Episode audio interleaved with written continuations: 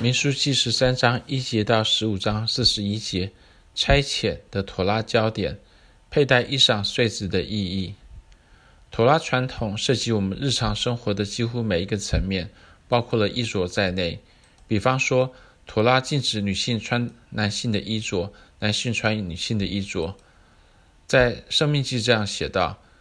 妇女不可穿戴男子所穿戴的，男子也不可穿妇女的衣服。因为这样行都是耶和华你神所憎恶的。生命记二十二章五节，妥拉也禁止穿着由羊毛和亚麻混纺的衣服。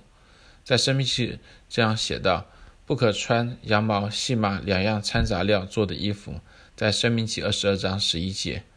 关于衣着的诫命，其中特别重要的是佩戴衣裳穗子的诫命。佩戴衣裳穗子诫命不但在本周妥拉经文当中提到。耶和华小于摩西说：“你吩咐以色列人，叫他们世世代代在衣服边上做穗子，又在底边的穗子上钉一根蓝细带子。你们佩戴这穗子，好叫你们看见，就纪念遵行耶和华一切的命令，不随从自己的心意、眼目、行邪淫，像你们素常一样，使你们纪念遵行我一切的命令，成为圣洁，归于你们的神。我是耶和华你们的神，曾把你们从埃及地领出来，要做你们的神。”我是耶和华你们的神，民数记十五章三十七到四十一节。另外，在生命记中也再次的提及，你要在所披的外衣上四围做穗子。生命记二十二章十二节，神吩咐以色列人世世代代要在衣角上佩戴穗子，每条穗子都包括一条蓝细带子。至于衣上穗子的目的，神说：你们佩戴这穗子，好叫你们看见就纪念遵行耶和华一切的命令。不随从自己的心意、眼目行邪淫，像你们素常一样，使你们纪念遵行我一切的命令，成为圣洁，归于你们的神。民数记十五章三十九到四十节。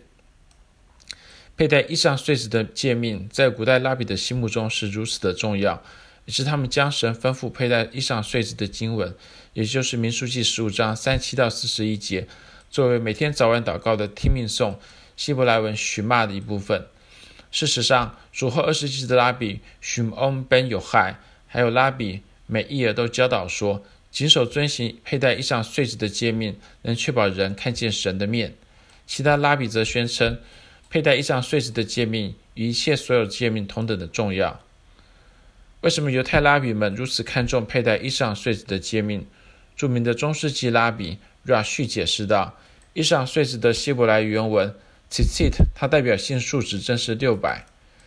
啊，Tzadi 是九十，Yod 是十，Top 是四百，所以这整个加起来就是六百，并且每一条穗子是用八根线和五个结绑在一起，加在一起就是六百一十三。而六百一十三正在主后第四世纪的拉比 Simlai 在妥拉当中所找到的诫命总数。拉旭因此认为。佩戴并看见以上穗子，提醒佩戴的人要谨守遵行妥拉的所有一百六百一十三条诫命。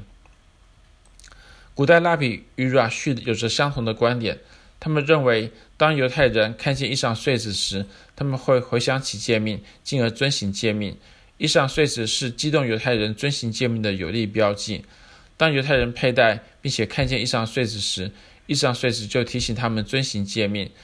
拉比们注意到，佩戴衣裳穗子的诫命，包括你们看见就纪念耶和华一切的命令，不随从自己的心意、眼目行邪淫，像我们素常一样。民数记十五章三十九节。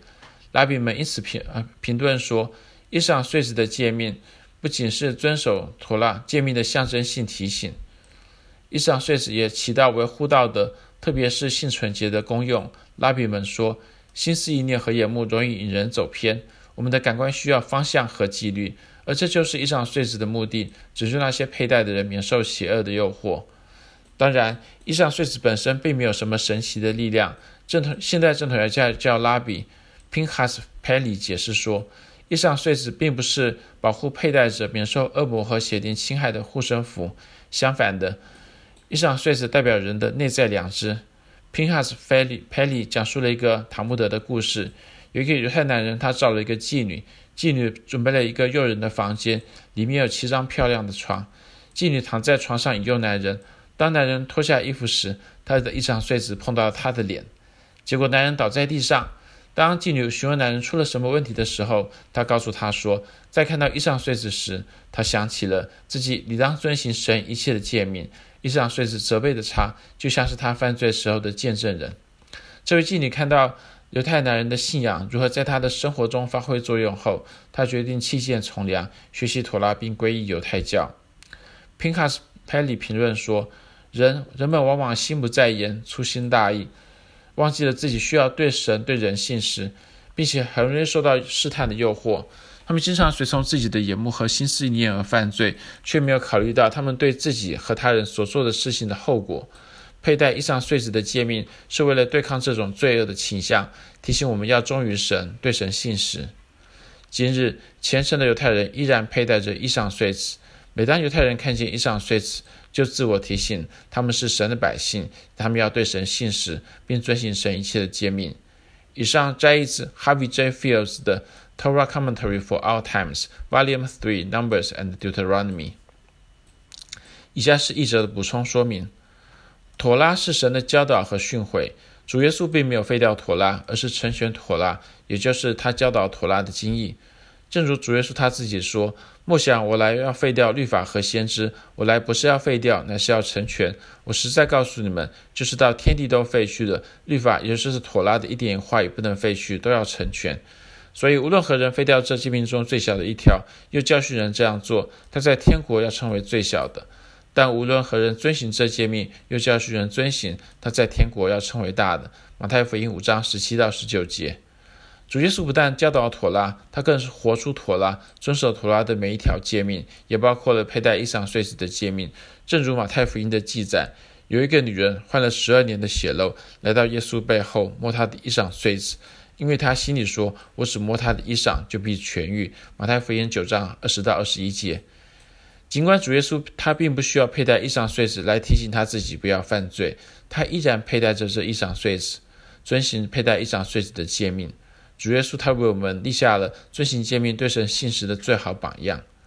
当然，佩戴衣裳繸子的诫命似乎是妥拉当中特别针对犹太人的诫命。既然使徒行传十五章的耶路撒冷大会定规外邦门徒不需要遵受割礼做犹太人，外邦门徒自然也不需要像犹太人一样佩戴衣裳繸子。虽然主耶稣和当时的约翰门徒他们都佩戴着一裳繸子，然而尽管如此，佩戴一裳繸子仍然是一个非常美的界面。我巴不得我们外邦基督徒也都有类似一裳繸子一般的标记，随时提醒着我们自己是神的儿女，要对神信实，并且遵循神一切的心意。